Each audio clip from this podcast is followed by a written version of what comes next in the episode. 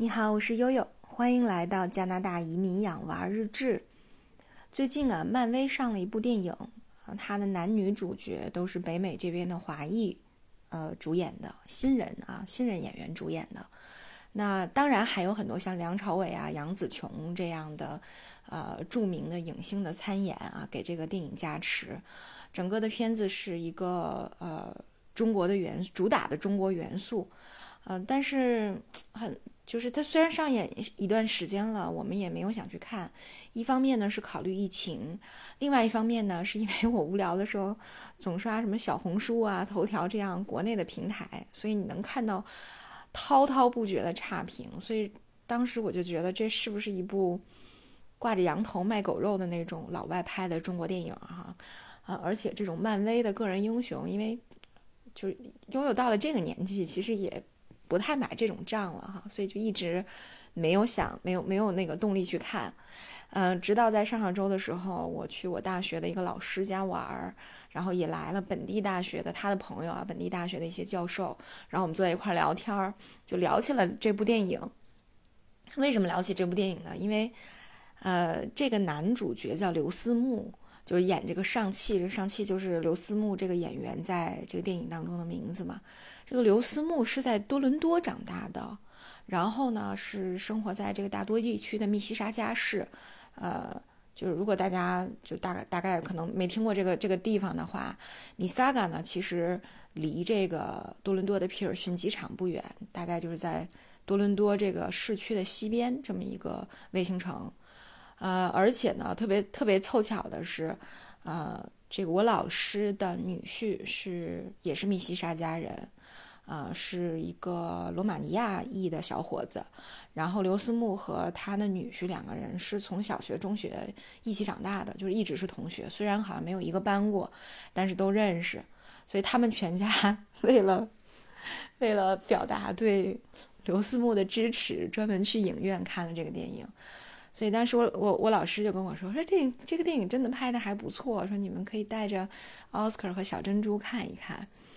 然后后来正好呢，这个上周日啊，就是前天我去我们两个去，就我们两个带着孩子们去朋友家玩儿，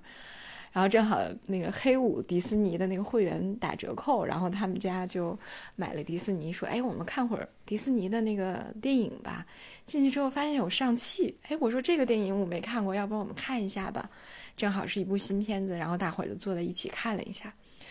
哎呀，看完了，我们我们也是一边看一边讨论。看完了之后，我还挺感慨的。首先呢，我想说这个男演员啊，就是，呃，最终，呃，这个成功的说服了我们去看这个电影的这个男演员，呃，特别有意思。就是我们，我我是跟我朋友家一边看电影才知道的。这个男孩呢，也是东北人啊，正好跟我先生是老乡，也是哈尔滨人。嗯，这个男孩在接受采访的时候讲了他的这个在北美生活的历程，嗯，很多人都特别特别的感慨，因为他跟很多人的这个整个的成长背景非常的相似。这个小伙子是八九年生的，五岁来的多伦多，呃，他的爸爸妈妈都是当年的学霸啊，然后也估计也是这个。到多伦多这边逐渐稳定下来，才把他接过来的。所以他刚一来的时候，也遇到了，比如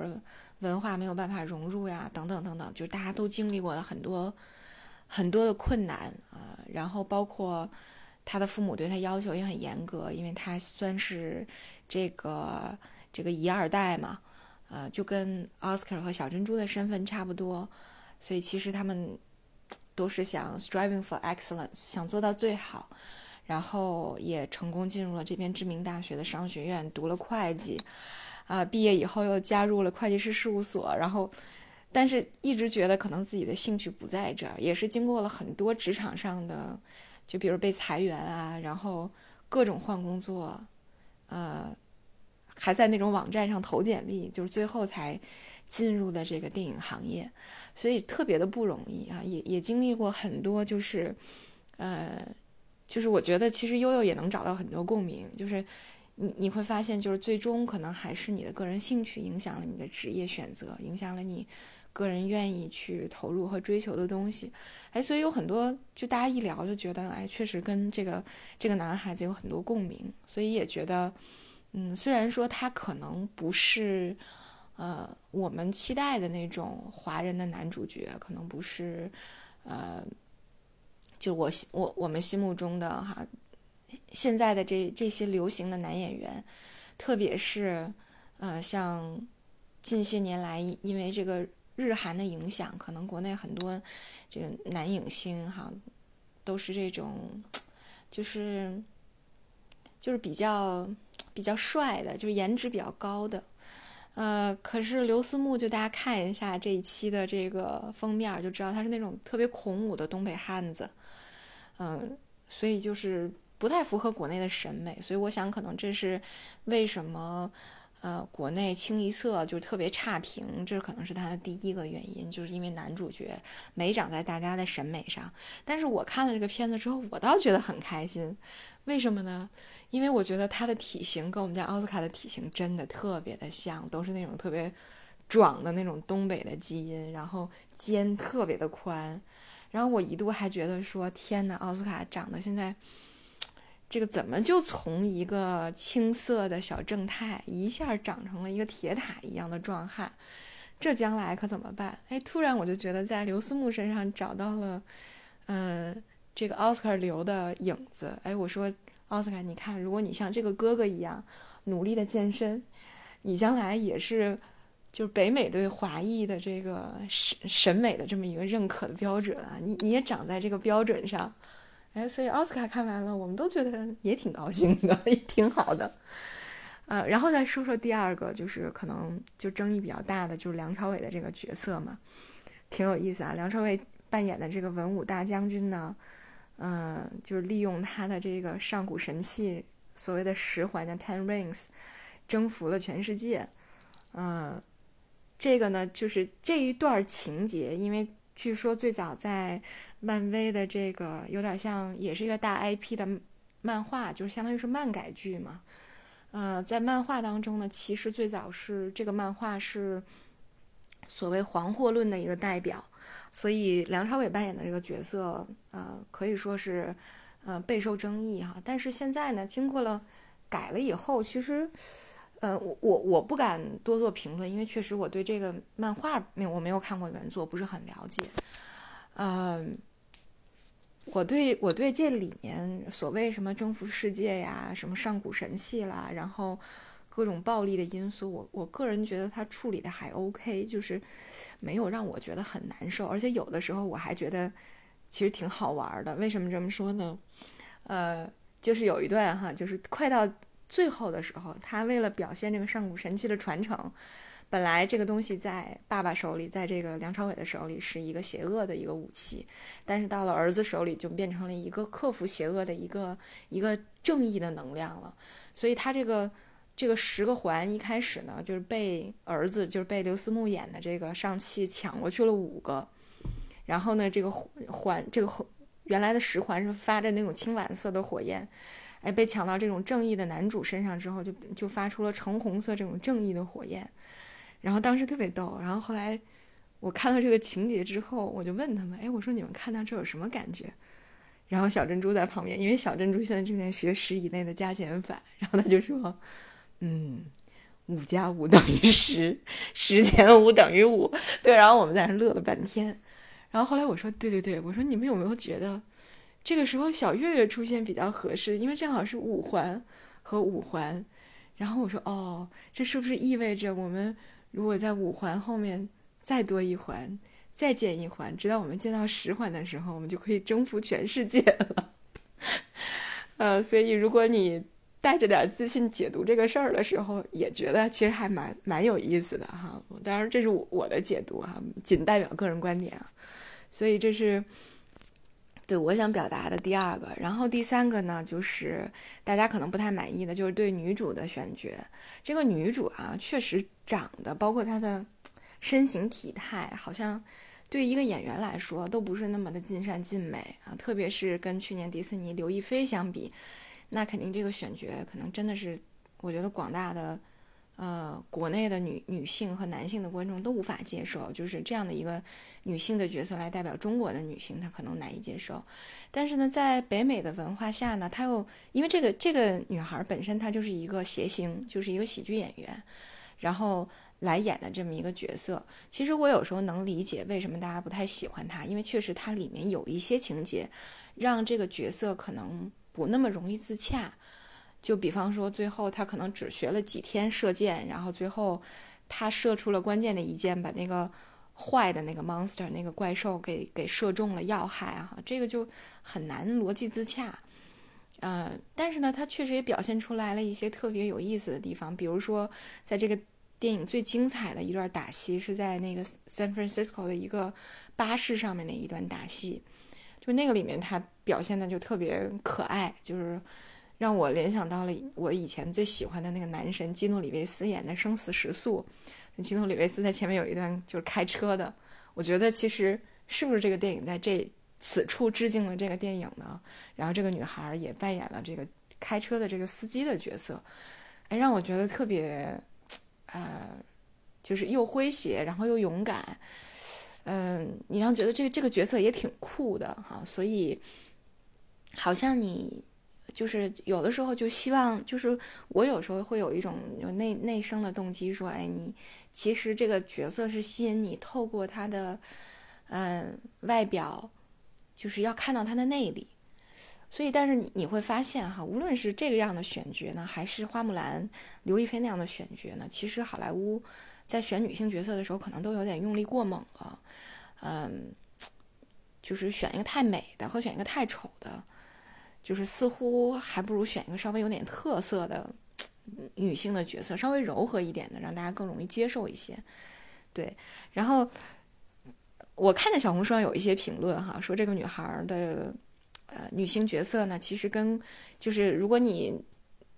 就是对比就是对照一下，你可能很容易对照起来的，就是国内的贾玲的这么一个角色，其实这个女孩可能就是贾玲的这么一个。平替吧，就这么说吧，就是在北美的一个平替，所以有的时候你就可以理解说，哎，那那贾玲不是跟朱一龙还拍了一个公益广告吗？对吧？那为什么这个女孩不能当个女主呢？好像也不是那么的说不过去哈。所以有的时候，嗯，我我我觉得为什么女性，呃，在北美很多女性不愿意回，就是不愿意回国，除了有一些职场原因以外。其实这边在很大程度上对女性的一些支持和 inclusive 就是包容这种多元的包容，其实我觉得可能在这个角色身上有体现哈。呃，对，这是我想说的第三个，可能可能国内有很多差评，但是我觉得其实还不那么让人难以接受是在这里。然后最后呢，我觉得这个电影也有很多很好的地方，比如刚才说的打戏就很精彩的一段啊，让我。回忆到了我我我特别喜欢的电影，然后呢，呃，最终对还有一段打戏是成家班的打戏，五五指设计的也非常好，就是让你觉得哦，我看了那么多古偶以后，终于有一部觉得哦，打戏这么爽，这么洒脱，没有那么多的慢镜头，也都是那种拳拳到肉的那种，那种真的是比较酣畅淋漓的打戏，好像也已经很多年没有看到过了，所以这在一个好莱坞的电影里能看到，也让人觉得哎，还是。就是有诚意的啊，这个做的还是不错的，品控还是可以过关的。嗯，最后呢，还有一点我觉得特别好的，就是它这里面恢复了一些《山海经》的神兽，比如说九尾狐啊。哎，突然觉得为什么不来请不请热巴在里面演一个角色呢？是吧？还有什么麒麟呐？还有一些其他的《山海经》，就是在之前的那期节目里面，悠悠说带了好多书过来。其中我特别喜欢的一套书，就是呃国内一个作者写的，叫《写给孩子们的山海经》。我记得从春节的时候，我就一直每天在睡觉之前给孩子们读这本书，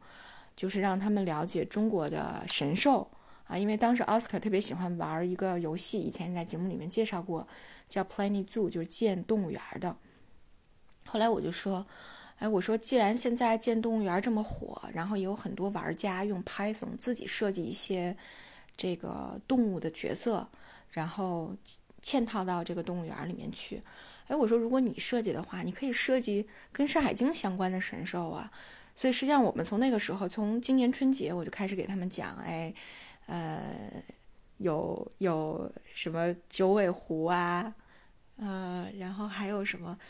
呃，就是有很多很多的神兽，它特别的有特点。我说奥斯卡，你为什么不建一个《山海经》里面的这个地质的这种这种按这个，你就好像按图索骥一样设计一样这样的动物园，然后再设计一些设计一批这样的神兽？哇塞，这多有情怀呀！哈，所以小珍珠也觉得特好玩儿。然后什么能说人话的鸟啊之类的，我们还想说这是不是就是鹦鹉哈？就是 对等等。所以实际上，